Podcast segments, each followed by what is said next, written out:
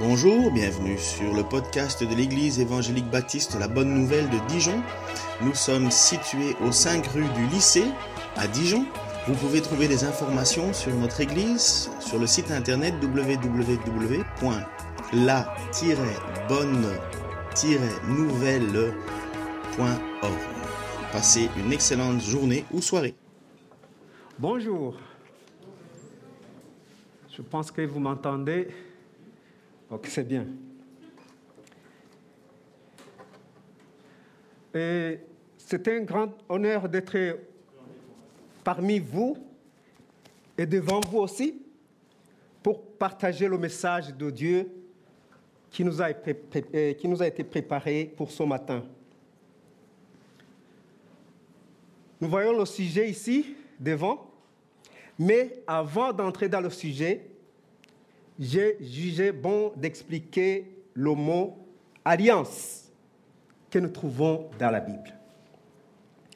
Ce mot se trouve dans les deux langues de la Bible. C'est en hébreu, c'est Berit, c'est pour l'Ancien Testament. Et puis en grec, c'est diatheke, ça c'est pour le Nouveau Testament. Et ce mot grec est également traduit par C'est pourquoi on dit Ancien Testament et Nouveau Testament. L'alliance appartient à une expérience sociale et juridique entre les hommes et se par un pacte ou un contrat qui implique des droits et des devoirs réciproques. Il y a aussi des alliances entre quelqu'un de puissant et un vassal qui est faible par rapport au puissant. Le puissant dicte toutes les conditions qui sont dans cette alliance. On peut comparer cette alliance entre le puissant et le vassal à l'alliance entre Dieu et son peuple, parce que c'est une alliance entre un homme et une divinité, notre, notre Créateur, qui a une alliance avec ses hommes. Dans l'Ancien Testament, nous avons, j'ai vu qu'il y a trois alliances. Il y a l'alliance avec Noé. Dans cette alliance, les créateurs échappe à leur créateur et Dieu tente de supprimer le mal avec le déluge. Vous avez déjà entendu parler du déluge, c'est pourquoi je n'en reviens pas. Il y a aussi l'alliance avec Abraham. Il a dit à Abraham, tu seras le père de la nation. Toutes les nations seront bénies en toi. Et surtout, je me base sur la troisième alliance, si cette alliance avec laquelle Dieu se manifeste à Moïse. C'est au moment où Dieu se manifestait à lui dans un buisson ardent. Il lui donna une alliance avec tout le peuple d'Israël. Et les clauses de cette alliance se trouvent dans les dix commandements que nous avons vus il y a beaucoup temps que nous avons vu les dix commandements ici. Il, lui a donné aussi d'autres lois, non seulement les dix commandements, mais il y a aussi d'autres lois qui étaient même difficiles à appliquer. Pour la nouvelle alliance, les promesses faites au peuple sont réalisées en Christ. C'est la nouvelle alliance. Dans le Nouveau Testament, Jean-Baptiste prépare la venue du Christ et annonce un nouveau événement qui vient pour, euh, pour que les promesses qui étaient faites soient accomplies à notre Seigneur. Jésus, Jésus va verser son sang sur la croix comme signe de la nouvelle alliance. Jésus a dit lui-même, cette coupe est la nouvelle alliance en mon sang. la nouvelle alliance nous offre le pardon de nos péchés par la foi en Jésus-Christ. C'est ce que nous venons de chanter dans la chanson La puissance de la croix. C'est ça la nouvelle alliance. C'est une alliance nouvelle. on le dit souvent pendant la Sainte Seine. L'apôtre Paul nous montre que la nouvelle alliance dépasse le signe donné à Moïse. Le signe donné à Moïse, c'était quoi? C'était la, la loi. Car cette alliance concernait l'esprit. L'alliance avec Christ, ça concerne l'esprit. Ça concerne son inscription au fond de nos cœurs. L'épître aux Hébreux nous montre que Jésus-Christ est médiateur d'une bien meilleure alliance dont la constitution repose sur des meilleures promesses. Dans ces alliances, parmi les punitions que Dieu donnait au peuple quand ils avaient désobéi, il y a la maladie. Mais notons que c'est dans l'ancienne alliance. La maladie n'est pas dans cette nouvelle alliance si laquelle nous mettons notre foi. Le corps humain tel que créé par Dieu est très sensible à tout ce qui renvoie à la douleur, car ça fait mal et déplaisant. Ceci n'est pas une particularité humaine, parce que même les animaux ne tolèrent pas la douleur. Quand on les frappe, ils fuient. Quand il y a de l'incendie dans les milieux où ils se trouvent, ils fuient également. Pour les non-domestiques, ils cherchent un autre endroit pour se mettre à l'abri.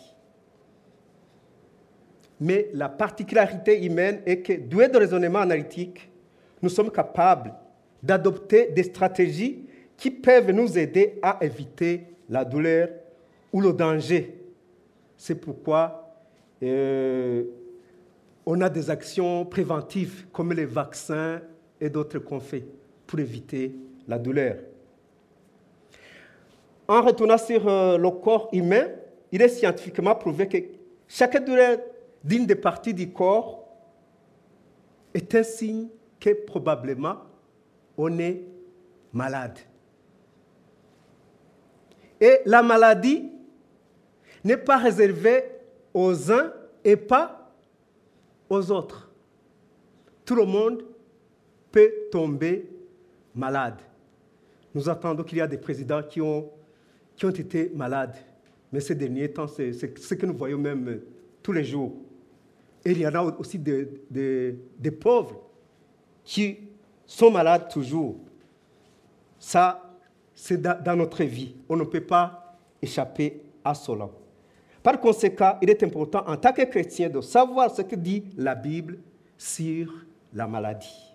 C'est pourquoi mon thème aujourd'hui était titulé La conception biblique de la maladie. Je commence par la maladie dans l'Ancien Testament. Je vous ai dit que quand on parle de l'Ancien Testament, c'est l'ancienne alliance. Dans l'Ancien Testament, Dieu pouvait punir la population en le frappant de différentes sortes de maladies ou de souffrances à cause de leur désobéissance. Il y a des cas même où il a envoyé des serpents. Vous avez lu dans la Bible. Il y a des cas où il a envoyé des serpents brillants qui ont attaqué le peuple et beaucoup de personnes sont mortes. On peut lire cela dans Exode 15, verset 24 à 26. Nous lisons. Le peuple murmura contre Moïse en disant, Que boirons-nous? Moïse cria à l'Éternel, et l'Éternel lui indiqua un bois qu'il jetant dans l'eau. Et l'eau devint douce. Ce fil-là que l'Éternel donna au peuple des lois et des ordonnances, et ce fil-là qu'il le mit à l'épreuve. Il dit, si tu écoutes attentivement la voix de l'Éternel, ton Dieu, si tu fais ce qui est droit à ses yeux, et si tu prêtes l'oreille à ses commandements, et si tu observes toutes ces lois, je ne te frapperai pas, je ne te frapperai d'aucune des maladies dont j'ai frappé les Égyptiens, car je suis l'Éternel qui te guérit. C'est que l'Éternel a dit, si tu obéis, tu n'auras pas de maladie. Et si tu désobéis, tu seras malade. C'était ça. C'est dans l'ancienne alliance. C'est dans l'ancienne alliance. Si tu désobéis, je vais te frapper des maladies. Si tu obéis, tu n'auras pas de maladies. il n'y aura pas de punition comme je, l'ai fait en Égypte. Euh, dans l'Ancien Testament, certains versets laissent entendre que la maladie est un châtiment divin. Pour bien comprendre la conception de ces temps, nous devons, j'ai voulu qu'on parle de la théologie de la rétribution. Notons que cette théologie n'a pas de place dans notre vie actuellement. La, la rétribution. Seulement, je voudrais qu'on sache qu'est-ce que c'est la rétribution pour, pour, pour savoir ce qui se passait dans cette ancienne alliance?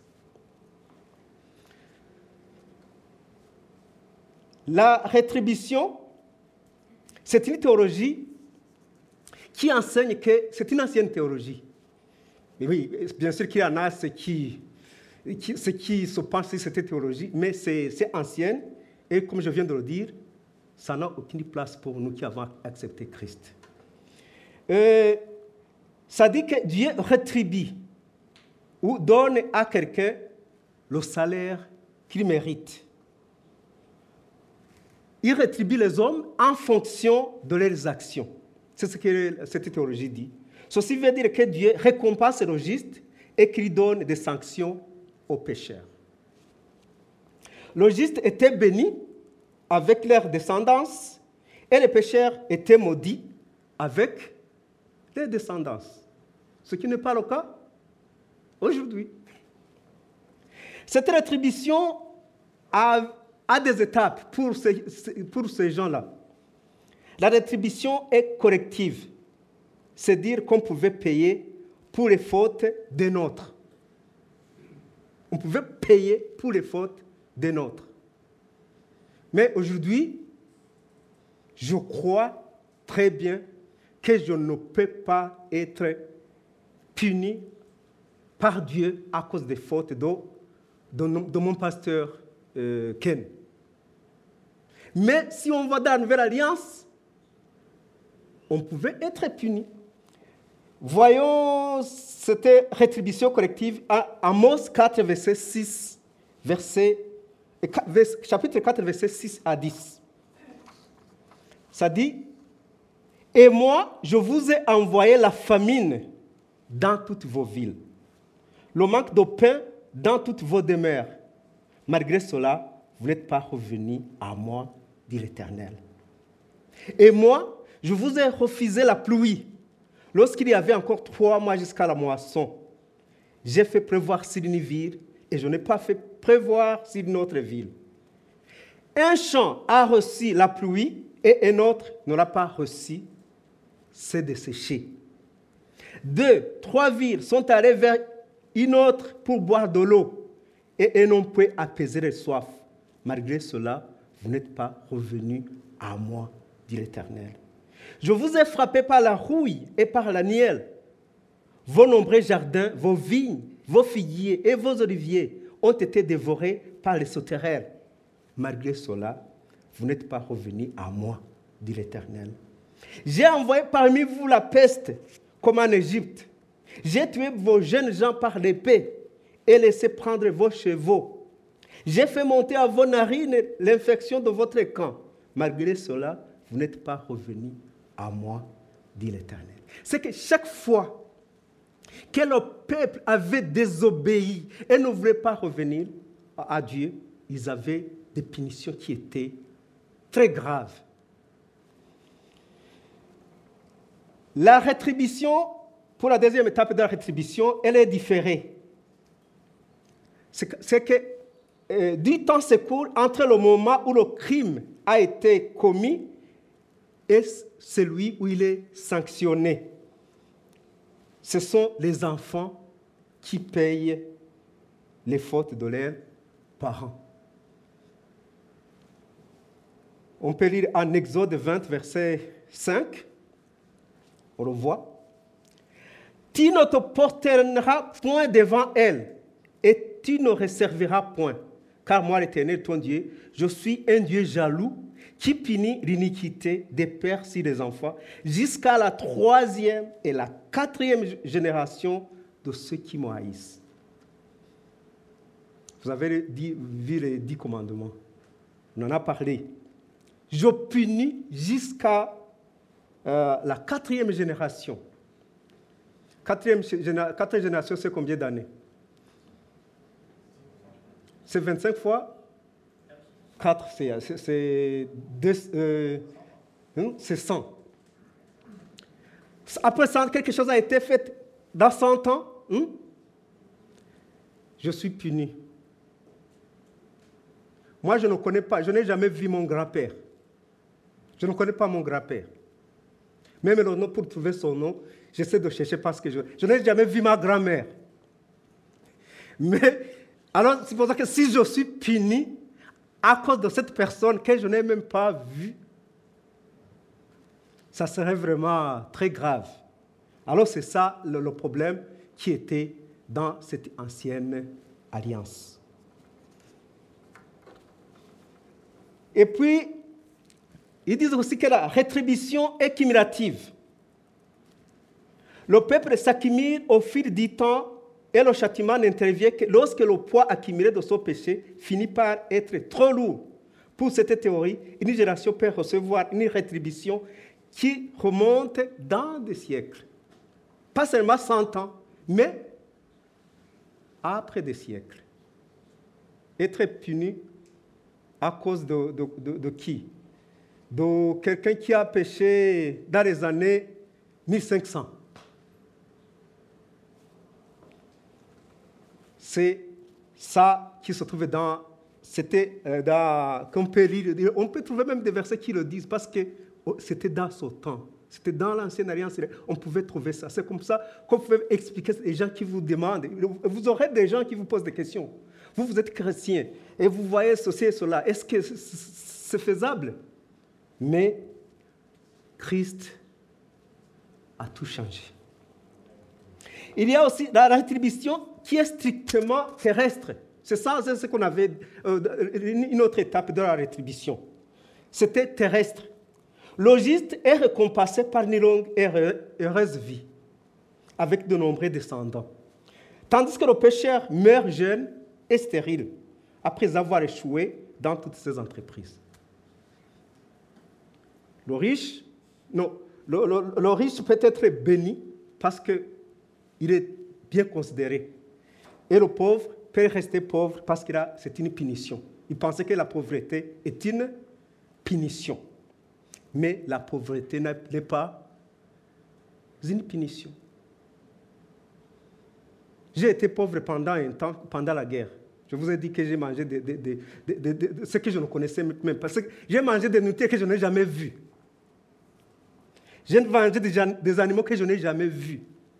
J'ai mangé des herbes que je n'ai jamais vues. Parce que je les voyais, je disais, si on pouvait manger ça, est-ce que si on meurt, oui, si je meurs, ça va. Je vais rejoindre le Seigneur. Si je ne meurs pas, je vais continuer à vivre. Moi, ça m'est arrivé. Mais je ne peux pas dire que c'était une punition de Dieu sur Geoffrey. Non. Ou une punition de, de, mon grand-père, de mes ancêtres Non, pas du tout.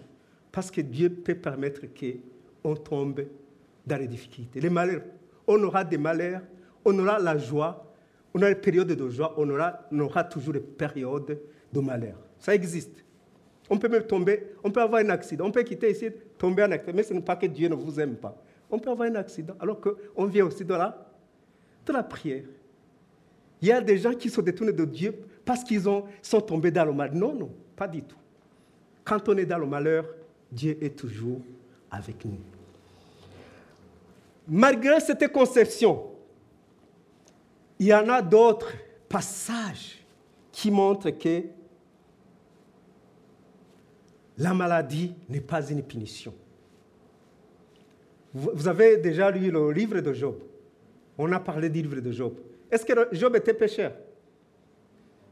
Hein?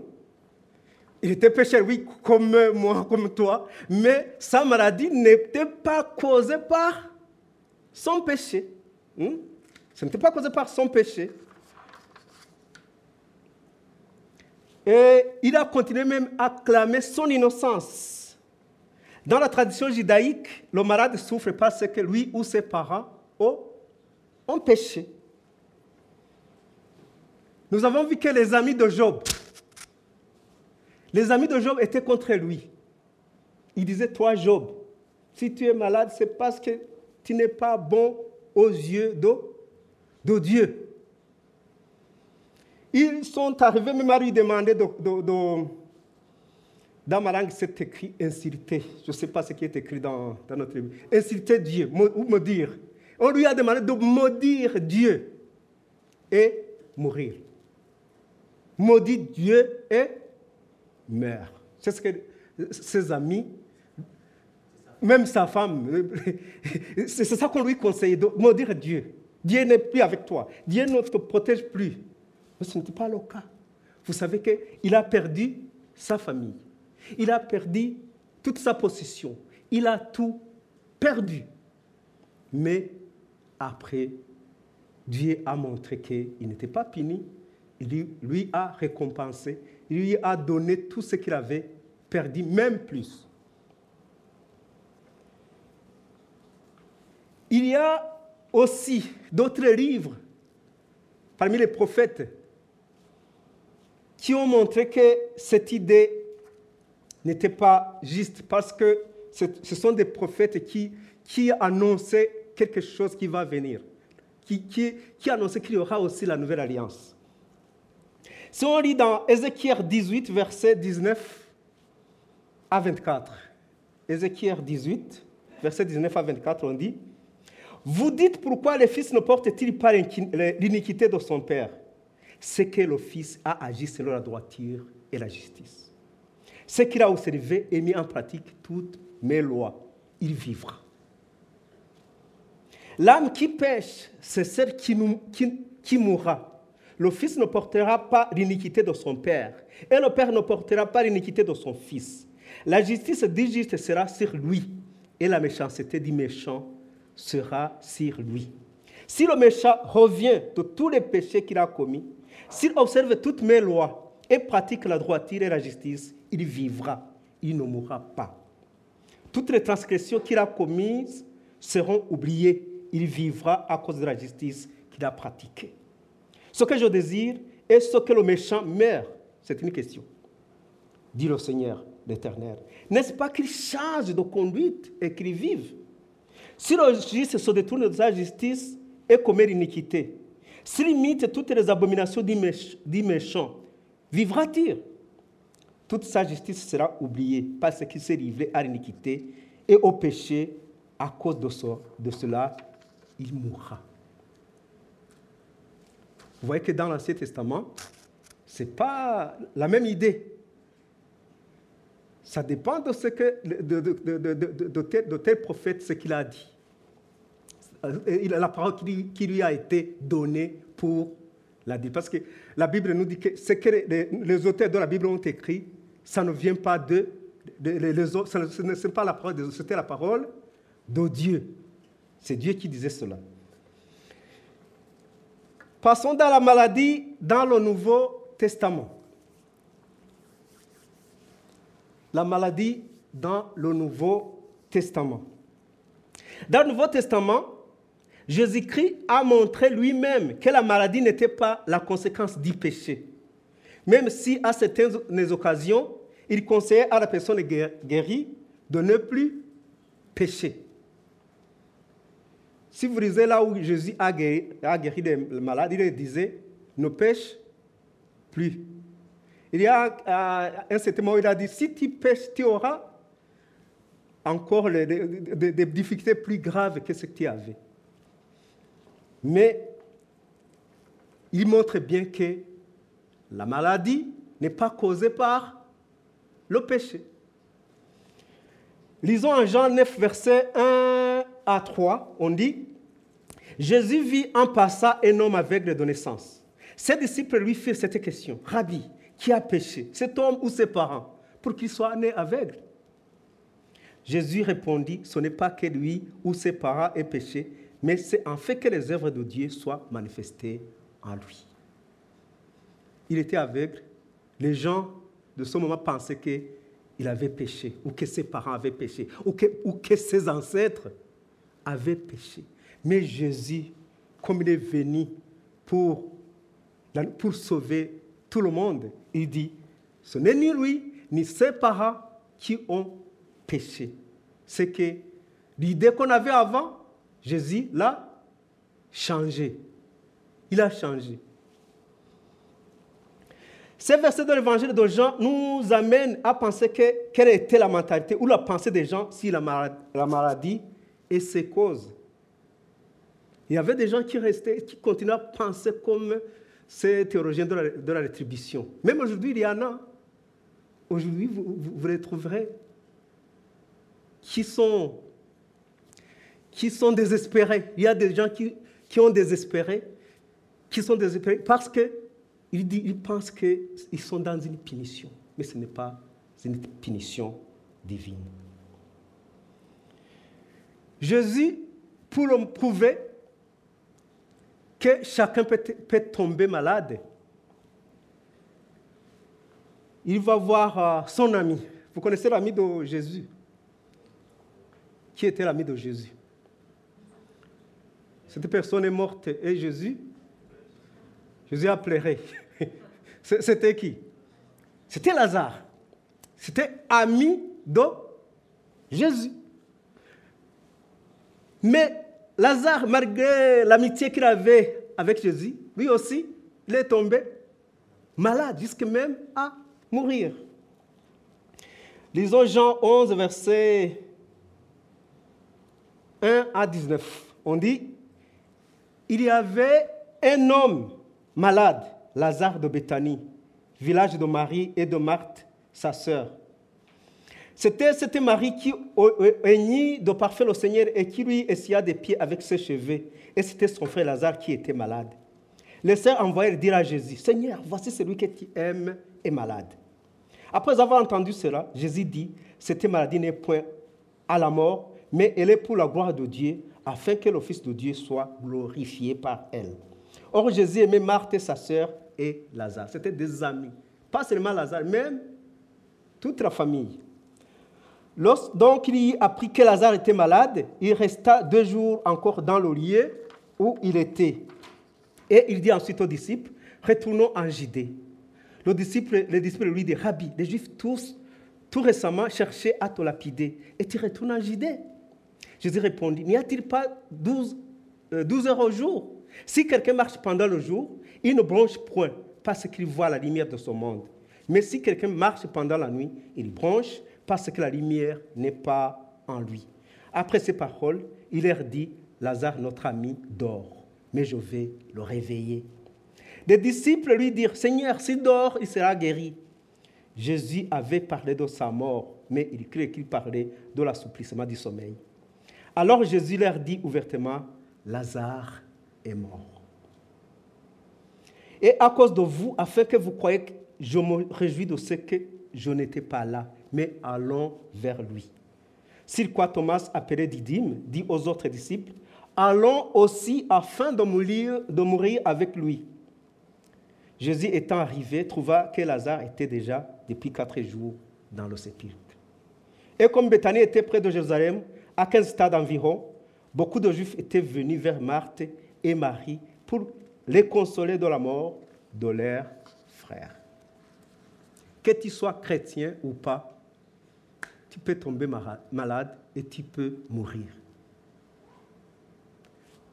Lazare était ami de Jésus, mais il a été malade.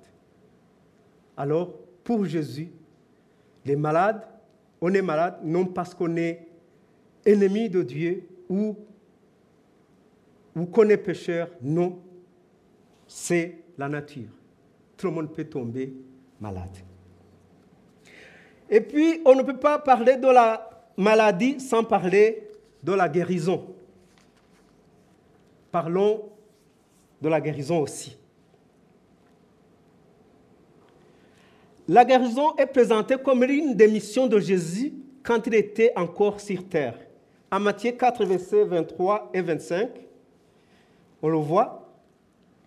Jésus parcourait toute la Galilée, enseignant dans les synagogues, prêchant la bonne nouvelle du royaume, exerçant toute maladie et toute infirmité parmi le peuple. Sa renommée se répandit dans toute la Syrie et on lui amenait tous ceux qui souffraient de maladies et de douleurs, de divers genres, des démoniaques, des lunatiques, des paralytiques, et il les guérissait. Une grande foule le suivit de la Galilée, de la Décapole, de Jérusalem, de la Judée et d'au-delà du Jourdain. Jésus, dans sa mission, il a la guérison. La guérison des malades. La guérison aussi, une guérison aussi qui peut être comparée aussi au, pardon, parce qu'il pardonne aussi les péchés. Les, les malades sont guéris, les pratiques sont guéris, les démoniaques sont guéris en Jésus-Christ. Et cette nouvelle arriva à Jean. Vous savez que Jean a annoncé la venue du Messie. On en a parlé plusieurs fois. Jean il est venu avant Jésus pour annoncer cette nouvelle alliance. Il a annoncé la venue du Christ. Christ ou Messie, on vous a déjà expliqué, c'est un libérateur. Il est libérateur. Alors, quand cette nouvelle de, la guérison euh, était répandue partout, Jean, envoya, il était, qui était en prison, a voulu savoir si c'est Jésus, le Christ qu'il a, a annoncé, qui est déjà en action. Matthieu 11, verset 1 à 5. Lorsque Jésus y achevait de donner ses instructions à ses douze disciples, il partit de là pour enseigner et prêcher dans les villes du pays. Jean, ayant entendu parler dans sa prison des œuvres du Christ, lui fit dire par ses disciples, Est-il celui qui doit venir ou devons-nous en attendre un autre? Jésus répondit, Allez rapporter à Jean ce que vous entendez et ce que vous voyez. Les aveugles voient, les boiteux marchent, les, lépreux sont purifiés, les sourds attendent, les morts ressuscitent et la bonne nouvelle est annoncée aux pauvres. Ce qui est différent de ce qu'on pensait dans, dans l'autre alliance. Les pauvres, c'était quoi? Être pauvre, c'est parce qu'on avait, on avait péché. On ne s'approchait même pas de, de ces pauvres. Mais Jésus, il vient pour tout le monde. Cette réponse de Jésus montre que Jésus est venu pour libérer ceux qui étaient condamnés à vivre dans la souffrance. Ceux qui, dans la société, étaient considérés comme maudits à cause de leurs fautes. Euh, pour certains, ces fautes remontaient chez les ancêtres qui n'avaient jamais vu. Ce que Jésus était et contre cette pensée des adeptes de la théologie de la rétribution.